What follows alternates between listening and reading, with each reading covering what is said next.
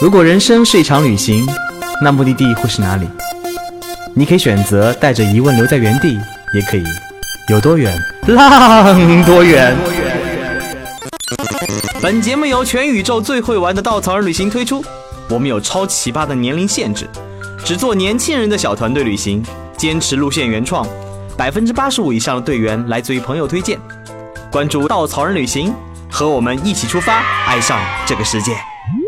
欢迎收听最新的一期《有多远浪多远》，我是道哥。那个节目开始之前呢，我们先来请嘉宾一起来喝一口，耶！干杯干杯！也不知道这期节目什么时候播，反正现在还还是过年期间嘛，我们就 干过年快乐，新年好。嗯，我们这期节目那个桌上有瓜子儿有酒啊，所以大家时不时听到我们嗑瓜子儿的声音不重要，因为过年气氛就是好嘛。呃，这期呢，我们的聊的节目比较喜庆啊，我们聊的是一个中国人比较传统的一个目的地，而且，嗯，而且是一个美食之都。我们今天的目的地聊的就是潮汕，所以我们今天请到的是潮汕的目的设计者，我们的产品汪鬼鬼，Hello，大家好，我是鬼鬼。还有为什么不知道如何要强行插入 来聊的小卡。大家好，我是小卡，哎呦，所以小卡你为什么要来？因为我带了潮汕的首发团呢。哦，所以潮汕这个名字呢，光听着就想流口水啊。所以，而且最近火的不要不要的，美食综艺和纪录片蜂拥而至。所以呢，居然稻草人就发布了这么一条，哼哼，赶潮流的路线。嗯，但是不过说到潮汕，似乎每个人想都是美食。所以除了美食之外，潮汕还有什么呢？鬼鬼，潮汕还有什么呢？除了你男朋友之外，嗯，隆重介绍，鬼鬼的男朋友潮汕人，听说今年过年去了他家，嗯，哎经历了一些不得不说的话，不，不家丑不。可外扬。来，小卡爆个料，昨天鬼鬼跟我说，他说他回家了。回到她男朋友家，然后我说她男朋友家有什么不一样的吗？她跟我说比想象中的还要破。哎，你确定这期节目她男朋友会听吗？嗯，屏蔽应该不会转给他吧？嗯，然后呢，继续。除了破之外呢然后我自己讲吧。对，然后都说潮汕人就比较传统嘛，然后比较大男子主义，对不对？然后我本来在我男朋友身上并没有发现这个特点，毕竟就是上海的女人和丈母娘都比较厉害。但是我回到了潮汕，然后第一眼见到他们家人，然后他的七大姑八大姨在第一个我到达的晚上，就在我面前就是排排坐好，然后很严肃的跟我谈了谈，就是未来的问题。孩子跟谁姓对吧？对，有这个问题。然后一孩子未来的孩子跟谁姓啊？二就是告诉我要嫁鸡随鸡，嫁狗随狗。然后当时我就懵逼了，我的天哪！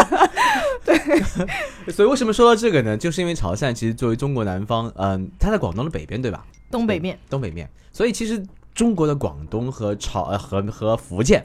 有着整个中国南方文化最根基的地方，尤其是在南方，你大家看到，尤其在广东这种地方，很多人出南洋回来，出南洋回来，包括拜妈祖，很多吃饭饮食习惯、生活习惯都很不一样。它其实有着中国南方最根的部分，包括文化观念呀、传统观念，甚至男权主义这些东西，都还根深蒂固在这个这方土地的人的身上。所以，我们希望除了吃到不一样的美食之外，还能了解更多的关于潮汕的点点滴滴。所以，第一个问题就是，潮汕到底这是哪里呢？呃，潮汕的话，它是广东省嘛，大家都知道。但其实潮汕它相对于广东，它是一个独立的一个文化上的概念。那它具体指的就是潮州、汕头、揭阳三市，这是一个现代意义上的潮汕。嗯、它它的一个地理方位是三面环山，然后一面环海。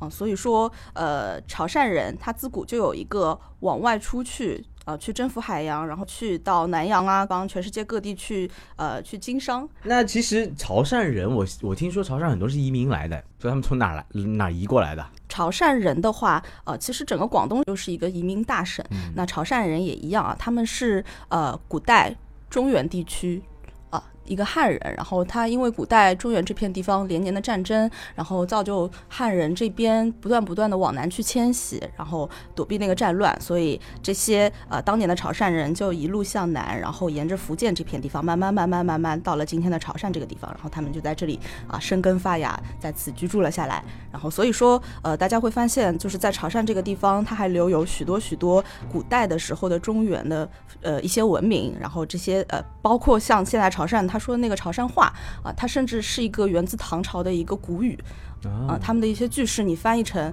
呃普通话，会发现它是文言文的那种感觉啊，这是一个非常古代的那个语言的表现，包括他们的一些习惯啊，比方说喝功夫茶，就是宋代的这个时候，然后喝的那个茶道啊什么的，就是那个时候从中原地区慢慢慢慢传过来的。嗯，所以如果了解稻草人的小伙伴都知道，我们曾经被称为一个叫西部公司。我们做的国际路线不说了，我们国内路线大量在西部，什么新疆、西藏、云南、贵州、四川，还有青海。呃，包括我们的冬天会有一些东北路线，但其实这次我们隆重推出去南方系列，因为大家想到南方，很多想哇，四季如春，不对，四季如夏，嗯，不重要，重要是那边大家对南方的印象就什么都敢吃。什么都敢信，什么都敢说，因为他们离嗯，可能从政治角度离北京比较远一点，所以接受的文化以香港啊、港台为主，所以以前曾经养成什么都敢说的习惯。什么都敢信呢，是因为他们的虽然信妈祖，但是遇到神都要拜一拜。在一个泉州，你能看到各种各样的宗教信仰在那里生根发芽，而且每个人信的可能在同一个庙里面拜放着道教。佛教 甚至伊斯兰教各种神都在里面，什么都敢吃，我就不说了。他们真的什么都敢吃，这就是典型的大家对南方的印象。但南方其实还有着中国整个南部很多根的文化。大家看春节晚会啊，其实就是北方的一些文化习俗。但很多时候你看多了那种港台片，看多了广东粤语片，其实那个时候的南方人跟北方人的感觉文化体系是完全不一样的。所以我们也希望通过去南方系列，能让你真正了解到中国。地大物博，有着不一样的文化体系、不一样的地理结构，所养成的不一样的生活习惯、不一样的风土人情，这样你才能真正了解我们这方九百六十万土地的平方公里的神奇魅力在哪里。好了，我们说了关于潮汕，说了关于南方，我们来聊聊关于吃这件事儿吧。很多想到潮汕，就想到哇哦，特别好吃。听说你们首发团三天吃了十一顿，还是二十五顿来着？是二十多顿吧？就从来没有过。难怪小海就圆了一圈。你就大卡了，你就大卡了，没卡住。我觉得我每天吃个三四顿已经撑住了，然后发现队员就特别热烈。就集合日，因为因为一般集合日大家晚班机到了之后，大家就该洗洗就睡睡了嘛，对吧？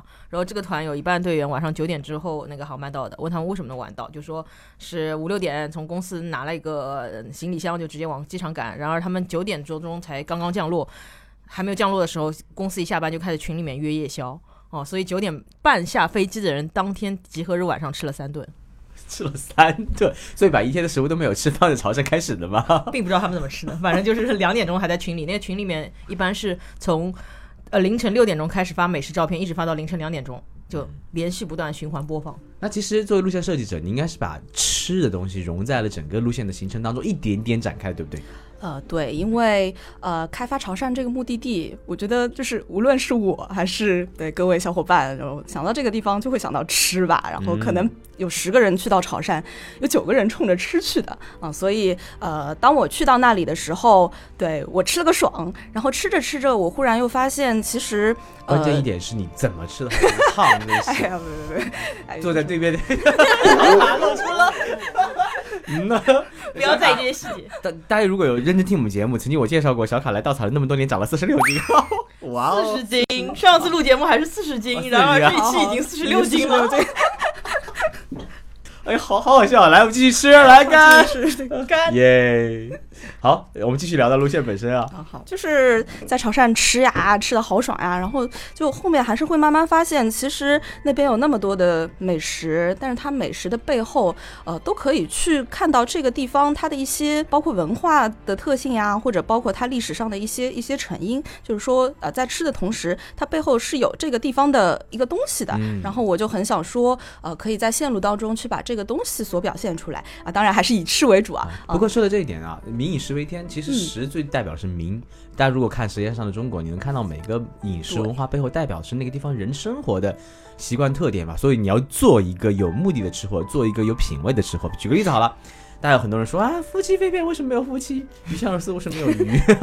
其实是因为鱼香肉丝在四川那个地方，那大家吃不到海海味儿嘛，所以为什么那么口味重，也是因为那边东西不是很新鲜，翻山越岭，所以大家会把东西腌制啊，会炒重油重辣，会掩盖一些食物不新鲜的味道，直到保留到现在。还有就是，比如说鱼香肉丝，大家没有吃过哇鱼腥味儿，所以你想想，那我们怎么能把猪肉炒成？鱼鱼香的味道，所以就歪歪出了这么一道很有名的一道菜。其实这就是跟当地人的生活习惯跟很多很多有关系。所以说到潮汕，它的饮食习惯有什么样的背后文化底蕴呢？我们进入我们的文化阶段，请出我们的文化人鬼鬼。没有没有没有，不敢当不敢当，我是吃货吃货啊。那说到这个地方文化底蕴，那呃可以说下就是我们这个线路它的一个展开方式吧。啊，就是呃我们这个线路的一个行程，它我们精选了四种比较有。代表性的潮汕的一个食品，然后通过去吃这四种食品呢，想要去展现它背后啊每一件食品代表的背后的一个它文化意义上的一个潮汕啊，所以说呃这个路线就分成了四个部分啊。那第一个部分，它的这个美食呢是潮州的宴席菜，然后这个宴席菜呃我们请到了一位呃去的会会去到一位非常有名的叫郑祝阳。老师郑厨他的私房菜馆也是他的家，然后去吃一席比较正统的潮州宴席菜。那这位郑大师非常牛逼啊，他。曾经是潮州的烹饪协会的前任会长，然后同时他也是潮州的一个呃潮菜的一个非遗传承人。那另外的话，呃，他的父亲，他的祖辈，他是大概家族的第三代去做潮汕呃潮菜呃潮菜大厨的这样一个师傅。那他的父亲曾经是民国时期四大名厨之一。啊，非常厉害的一个师傅，然后在他家里去吃这个潮州宴席菜，然后你就会发现潮州宴席菜啊，它有两个特点，一个特点是古朴。怎么说古朴呢？就因为潮州菜这个东西，它就像刚才所说的那个历史一样，它是由当年那批呃从中原腹地一路迁移到了南方的这批北方的大族世家啊，他们带到这片地方来的，所以说。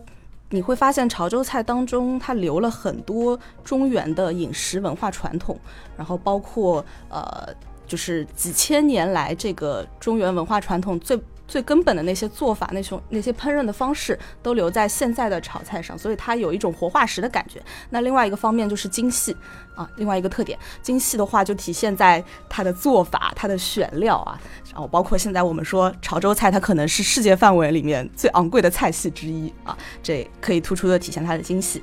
那吃这顿潮州菜之后呢，你又会发现，哎，其实潮州这个城市啊。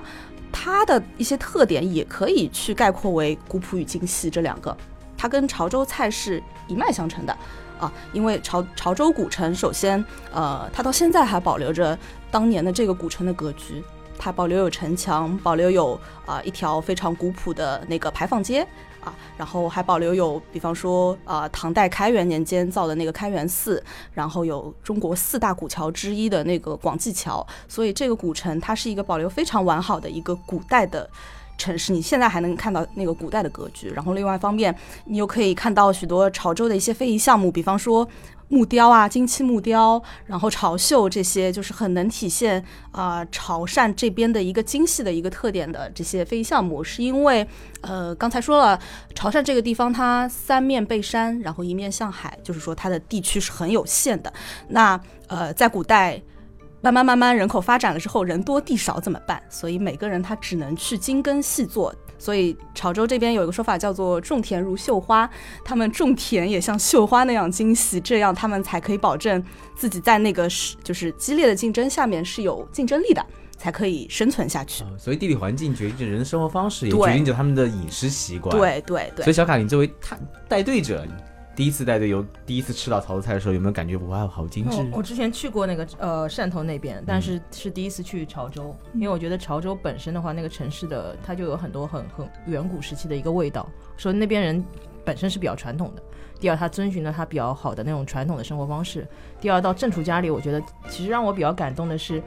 他也很很大一个年纪了啊，大概六七十岁。嗯，但是对于我们这样过去吃饭，然后他在那边去雕一个萝卜，啊，就雕的非常非常精细，然后非常繁复。而那个萝卜其实只是那个餐那个摆盘子上的一个摆盘而已。第二，他就讲的时候，虽然他父亲是一个那个民国时期的一个四大名厨，但是其实他生活的年代跟他父亲其实是有个很大改变，因为民国那时候经济各方面还是。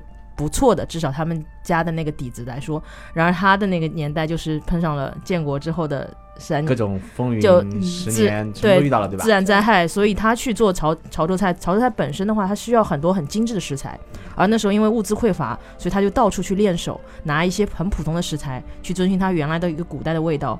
同时，因为有些菜失传了，他其实年轻的时候还不断的去到澳，去到那个澳门、香港，到东南亚各个酒楼里面去当厨师，在里面去跟当地的潮，就是移民南洋那些潮州人去学他的那些潮州的料理。最后他晚年才回到这边来。开这个小小的家族餐厅，然后他儿子，我就问了一个问题，他们笑而不语。我说，我问他儿子说，是你爸爸 逼你来做的吗？还是你自愿的？然后他们都各自笑一笑。感觉很多故事在背后。他儿子跟我们年纪可能比较相似一点对。不过这真真很多很匠人精神的人，他背后有一些苦恼，就是传承这件事情。对，尤其匠人他是很难去复制化，或者说很大规模化的。他其实很多时候很专注做一件事儿。哎，遇到很多这样匠人，在后继无人情况下，只能遗憾的跟传统手艺告别。嗯，哇，这是一个很沉重的话题。我们聊第二件事情，第二段主题是什么？我记得应该是祖宗和神明。我们第一个主题叫做，我把它全部念完啊。第一个叫古朴与精细，第二个叫祖宗与神明，第三个叫有潮水地方就有潮汕人，第四个叫东方犹太人。这四个部分又代表路线本身的传达的理念，同时又代表着食物的精神。对，没哇，错。好有设计感，听上去。这路线才一千多块钱呢，打个硬广。好，继续。是是好。然后第二个部分啊，就刚才说到祖宗与神明，那这个部分我们挑选的一个代表性美食就是红桃果啊。相信应该有很多小伙伴知道，就是潮汕这个地方它有很多很多果，呃，可能有几十种甚至上百种的果。那果的话就是米字旁一个那个。水果的果，对，不要不要念它叫裸，对果。然后果的话，大体来说就是各种用糯米也好，用米也好做的那种比较敦实的糕点小吃。嗯那为什么潮汕这个地方有那么多果？就要说到他们的那个信仰了。其实所有的果啊，最早它都是因为潮汕这个地方祭祀所需要而诞生的一种小吃。那呃，大家也知道潮汕人有一个标签是迷信嘛，那他们嗯、拜各种各样的神，拜各种各样的老爷，他们一年可能有啊、十几个节日，大大小小的节日和仪式是需要去祭祀的。那么所以才会产生可能几十种或者上百种的不同的果。那当中红桃果就是可能是最具有代表性的一个啊，家家户户都会吃。然后所有的可能潮汕人他们移民到海外，还会去想念说家乡的这个红桃果的味道啊。所以说呃，我们会在行程当中去到一个叫做龙湖古寨的一个有千年历史的一个古村。那这个古村呃，它除了保留了就是传统的一个潮汕的古村落的那个格局之外啊，它这边有非常非常非常多的宗祠，非常多的古庙，然后你可以在这个古村里面感受到当地人的信仰的那种部分啊，他们对祖宗也好，对神明的那种信奉啊，都可以在这边有所体现。然后同时我们也会在这个呃古村里面，然后去到一个当地老乡啊肖伯伯家里去啊去体验做这个红桃果的一个过程，然后做完自己吃掉啊，特别香。啊，其实其实除了之外的话，我们逛老宅还会探宗祠部分，对吧？小卡。对我们是他在门口带的我们，然后萧博其实本身他带一点口音，嗯但他进到那些宗祠里的话，他自然会，因为他很感觉他很热爱他自己家乡，嗯、所以他会介绍很多娓娓道来的东西。除了比如说，呃，他跟我讲的一个细节让我印象很深刻，就是我问他你家里的宗祠呢，然后他就说，他说他后来经过一个牌坊，然后给我们指看，他说这是我家的宗祠，啊，宗祠应该是按家族方式对，他是每个都是家族，他就说其实那个是文革的时候，他家那个宗祠会被捣毁了。留下一个很大的牌坊，所以现在一个等于说一个弄堂门口有很大的牌坊。他说，如果你看这个牌坊，当时如果还没有倒塌，这它是现在最大的一个宗祠。而我们去参观许氏宗祠，是因为那时候被改建成小学，所以它保留下来了。然后门口还指给我看那种大的灯笼，原来他们那古时候就是大的灯笼门口上面印了一个字，就是这家人的姓。嗯嗯，所以他门口挂着许字的，就说明这家人姓许然后现在可能有些传统，因为这个手做灯笼也是很贵的嘛，所以有的人家可能没有大的有钱去印自己的姓的话，就是挂普通的灯笼。嗯，大家如果有了解中国古代的一些政治方面的东西啊，中国的管理体系其实很有意思。基本上县令就基本上是基层了，在县往下走，大家知道很乡啊、村呐、其实都是靠这种宗祠家族在管理。所以其实他们的每个村庄里有自己的一些法，不叫立法啦，就是有一些自己的规则、规矩、惩罚方式、管理方式，其实就是那种大户人家在管着整个呃村落。一般村落都是姓一个姓。然后这种东西其实延续到现在，变成现在的村委会啊、公社啊等等方式，就是中国以前的，其实很多年前那种朝代还是蛮有政治头脑，还是蛮有管理意识的。他觉得再往下走，手伸不了那么那么长，那我怎么用好当地的大户人家去做好当地的政策管理，当地的那个秩序的这么一个统筹，也是一件非常有学问的事儿。嗯哎，就比方说肖博他在我们去他家的时候，他拿出了一本自己家的族谱，那本族谱特别厉害，很厚的一本，然后记述了他们家族可能几百年的这样一个历史，然后让我们 都觉得叹为观止，就是潮汕人的那种家族的感觉，就是他们宗族的那种观念。就是你真的很传统，对南洋传统中国很传统那种思想里的东西。其实到现在大城市，你说你的族谱几代，你想到哎，我的姥爷姥姥姥再往上，你肯定想不起来了都。就是中国的家庭观已经慢慢的向西方在走了，对就强调个体而不是强调家庭。对，是好是坏呢，我们就不去评判了，每个人心中有一杆自己的秤。好，我们第三个 part 是叫做有潮水地方就有潮汕人。也这一趴应该啊，是我最喜欢的一趴，就是我们会到对吃海鲜，我们会到那个南澳岛，南澳岛，然后开启度假风，然后并且吃海鲜啊。那到了南澳岛，其实可能是我们对此行第一次看到大海，哇哦！就是因为潮汕人，大家看到潮汕两个字就知道，就是都是三点有水对，潮汕这个这个名系啊，它跟大海的渊源其实有非常非常重的一个关系啊。因为刚才说到，就是潮汕人可能他们的呃被山围绕的那片土地唯一的出路就是大海了。他们想要去谋求生计，他们想要更好的发展，他们就会很勇敢的呃去坐着小船，然后去出海，然后去做生意也好，去国外打工也好啊，就是他们和大海的这样一个关系。那我们在南澳岛呢，就是除了可以感觉到潮汕人和大海的那种亲近，然后我们会去到一个海上的鱼排。就是那个鱼排怎么样？就是大家会坐着那个小船，突突突突突突突，然后啊、呃带着你慢慢慢慢的飘到海的中央，海的中央，然后去到一片呃，就是他们当地人养殖那个叫什么海鲜生蚝海鲜对生蚝、嗯生蚝和紫菜的地方，就是一大片都是那个生蚝的田啊。然后我们就就可以让当地人去去看到他们是怎么养生蚝的，以及当地人他们会把那个生蚝捞上来，直接现开给我们，就一口吃下去，这样子。超级新鲜，然后啊，我们会在这个地方，在海上漂浮的有一个鱼排上去用餐，然后吃的也就是最新鲜的海鲜，就是当天啊、现捞回来的，嗯然后可能来往的渔船，他们刚刚在海上捕捞回来，然后还没有到港上的。就被这个鱼排的老板给截住了，也就是当天最新鲜的一个海鲜，然后再漂浮在海的中央去吃这样一顿海鲜晚餐啊。哦，很多人那边人应该是以海为生，基本上。对，因为潮汕地区有一个著名的小吃叫鱼饭，嗯啊，所谓的鱼饭其实就是蒸出来的鱼，但是他们因为把鱼当做饭吃，所以这个鱼就变成了鱼饭。啊、我也好想把鱼当饭吃。什么？哎，所以小卡，你们那次在海上吃的爽吗？非常爽啊！那那天应该吃不了多少顿吧？呃，那天因为你住宿的地方，结果晚上还是有夜排档，所以他们好吧我们又跑去吃了。好，第四个部分叫东方犹太人，为什么这么一个 part 呢？哎，就是说到潮汕人，你会想到什么代表人物吗？马化腾、哎，马化腾，潮汕人啊，对啊，哦祖籍潮汕，对，李嘉诚。还有一个人对李嘉诚。李嘉诚是，潮汕人啊，对。哦，他不是香港人原来。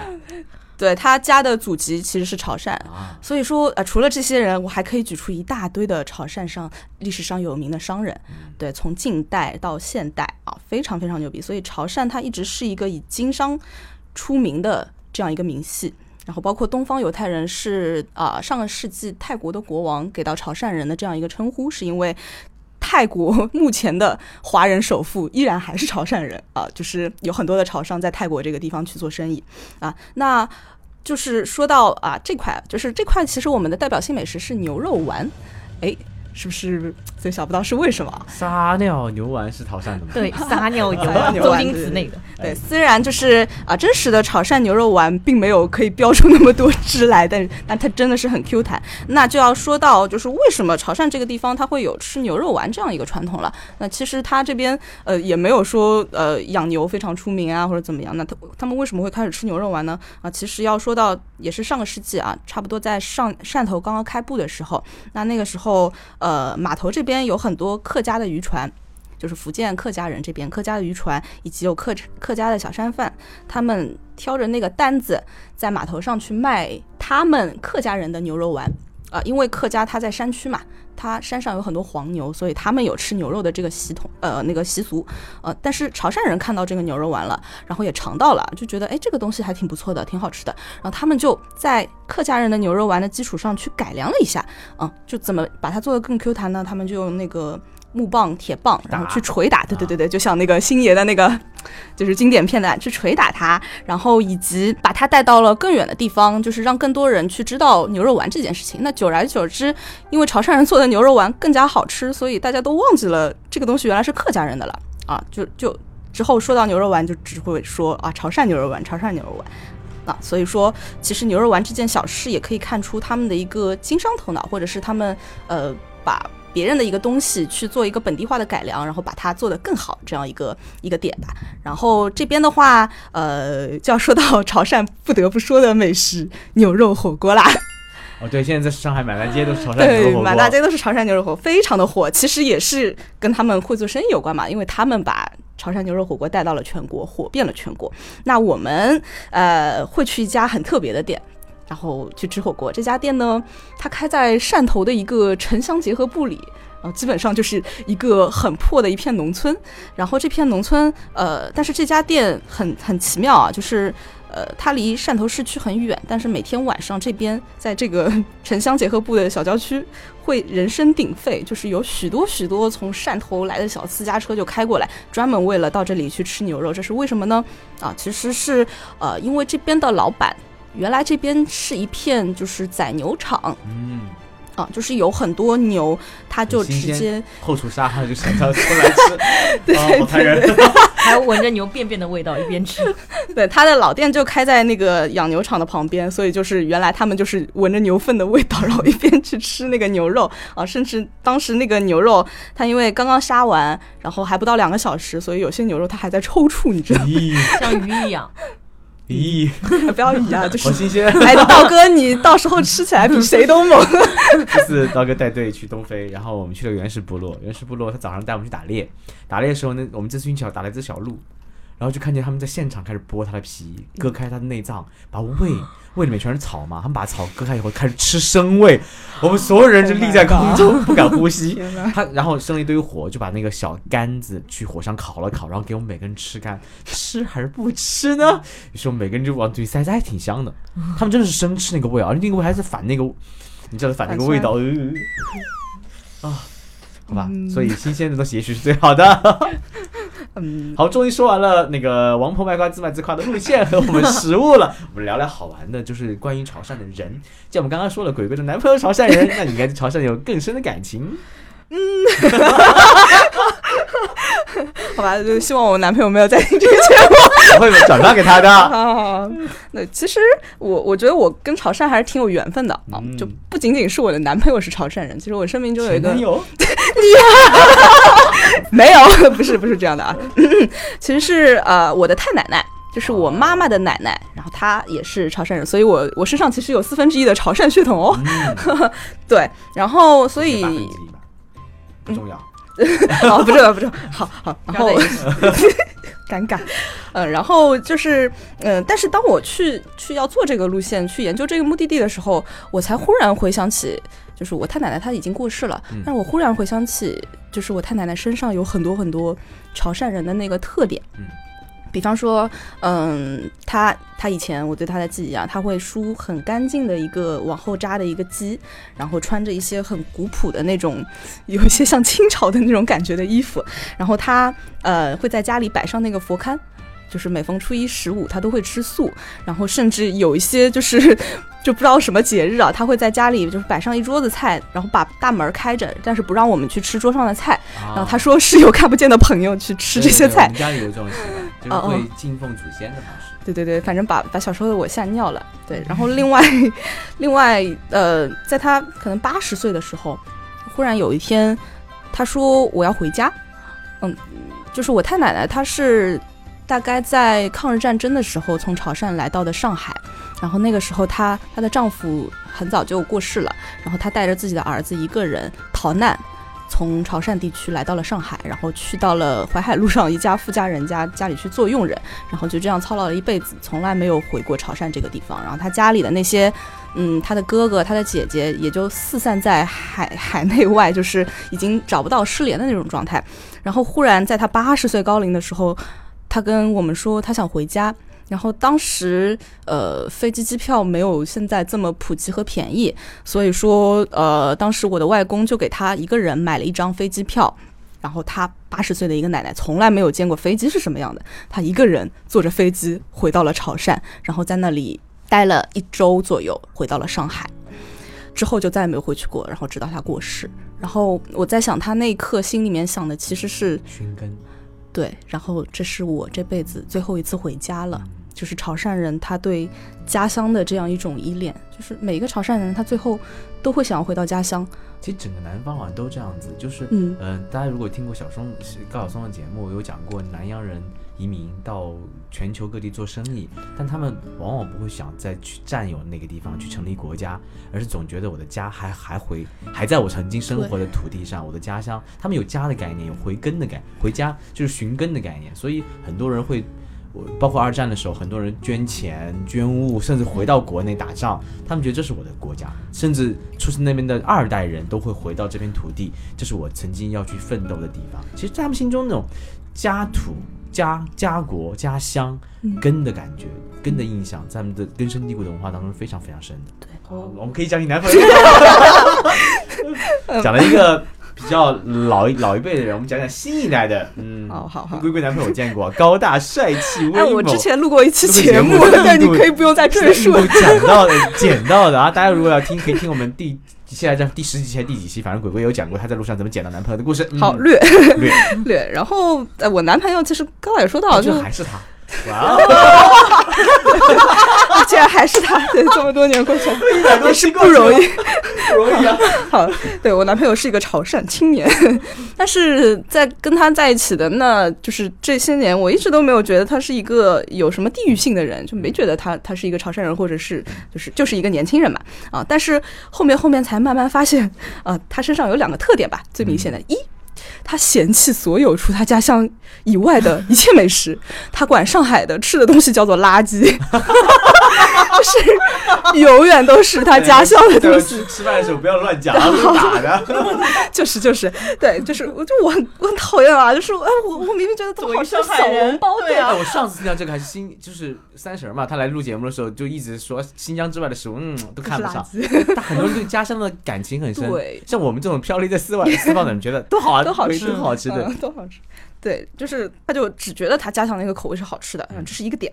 然后第二个点呢，嗯，就是在去年的时候，就是过年的时候，他来见我家的长辈，嗯，就是呃，我的外婆是第一次见到他。哇，这是不是都是垃圾？他敢，他敢。然后就是我外婆第一次见到他，然后跟他吃一顿饭，然后男朋友。性格比较怂嘛，就是看到我家里人就不敢说话，你知道吗？就特别的特别的内向和安静，不敢说话。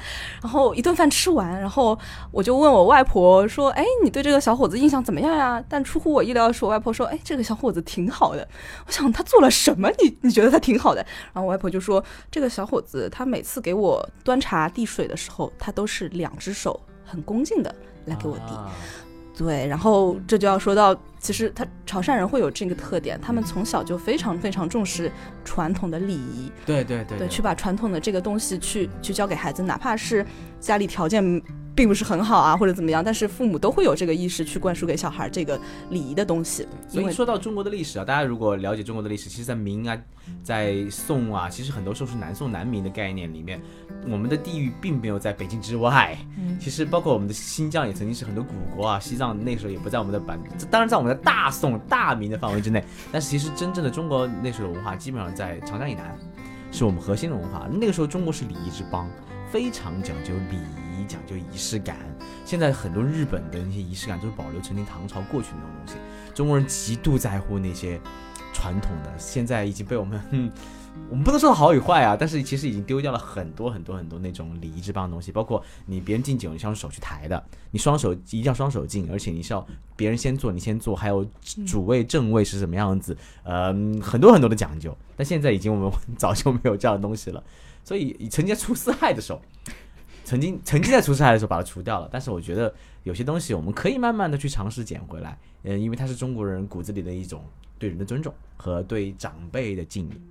当然，这也是一种很典型的传统文化。我们经常会说传统文化是要传承还是摒弃，这是一个很大的话题啊。刀哥在这里没有对与错的的观点，或者说引导大家往那方面走。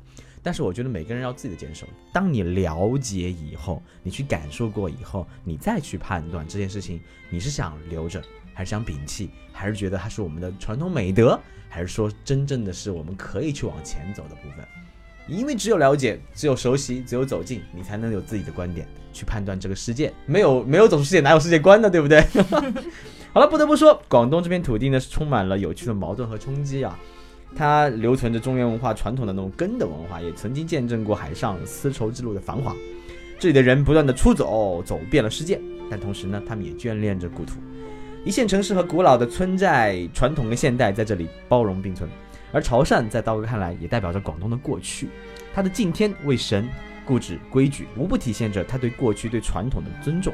在这个不断发展、不断前进的时代，潮汕真的像一座神奇的孤岛，坚守着那些被我们丢弃的东西。除了美食，这个地方很值得你去热爱。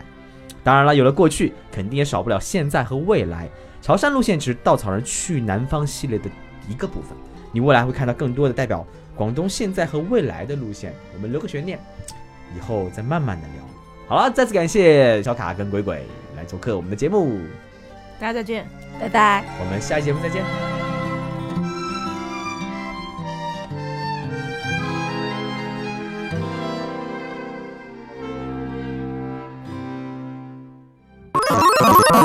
请搜索“稻草人旅行”，和我们德艺双馨、颜值出众的领队一起出发，爱上这个世界。